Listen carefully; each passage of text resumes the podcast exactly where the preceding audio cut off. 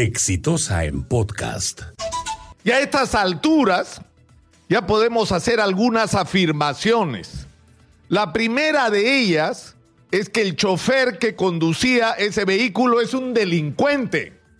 ¿Y por qué digo que es un delincuente? Y un delincuente que no debió ser dejado en libertad.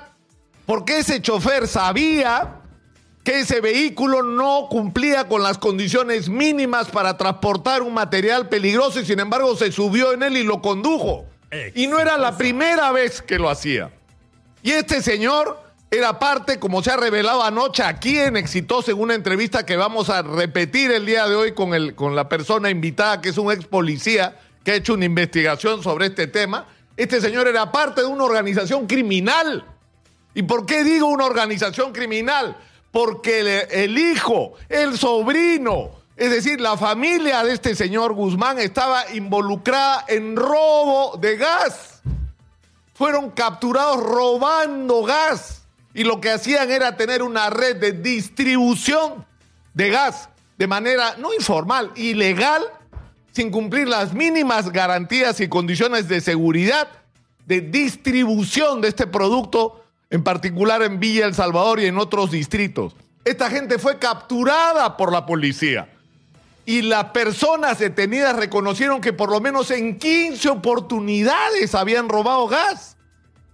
Es decir, ya es una cosa que, para no creerlo, que, que, esta información no haya estado disponible a la hora de tomar decisiones, cuando un ex policía en cinco días lo ha podido hacer y llama seriamente la atención por eso el comportamiento en este caso puntual del Ministerio Público que en otros es tan eficiente.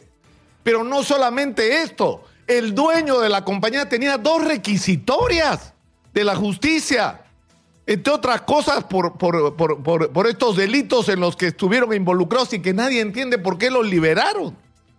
Porque resulta que esta gente ninguna está presa después de haber sido descubierto robando combustible lo cual no solamente es un delito eh, en el sentido de haberse apropiado de algo que no era suyo, sino era además un delito que tiene que ver con la distribución de un material peligroso sin autorización, porque no tenían autorización para hacer lo que estaban haciendo.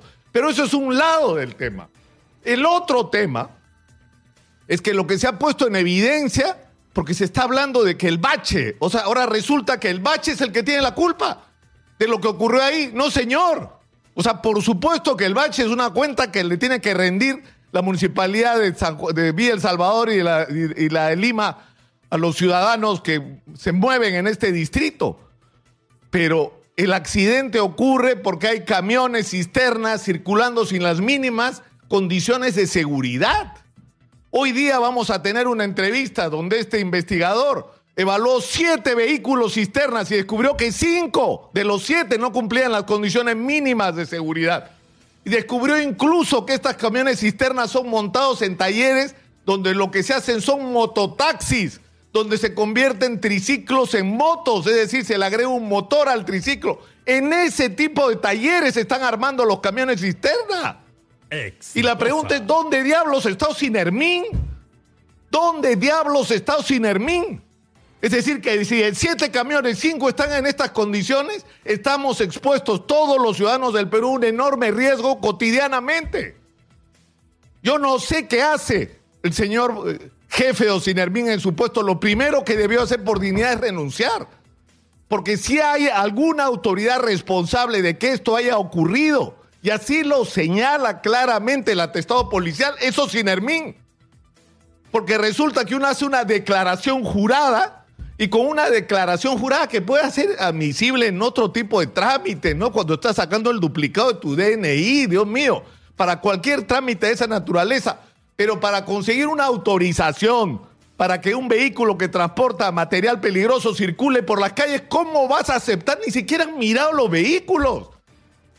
No los han mirado, no los han visto. Por eso se murieron 18 personas en, en Villa El Salvador. Y los primeros que tienen que pagar por esto no solamente son la organización criminal organizada alrededor de Transgas, sino las autoridades de Osinermin que han permitido que esto ocurra. Y hay que hablar claro sobre este asunto. Porque además lo que viene de aquí para adelante no es solamente sacar a toda esta gente que enfrenten las consecuencias de la justicia, pero además cambiar las cosas. No podemos permitir que se siga. ¿Qué, vamos a esperar? ¿Otra explosión para, para, para reaccionar? ¿Otra cadena de muertos quemados de una manera espantosa? ¿Destruirle la, la vida a familias enteras?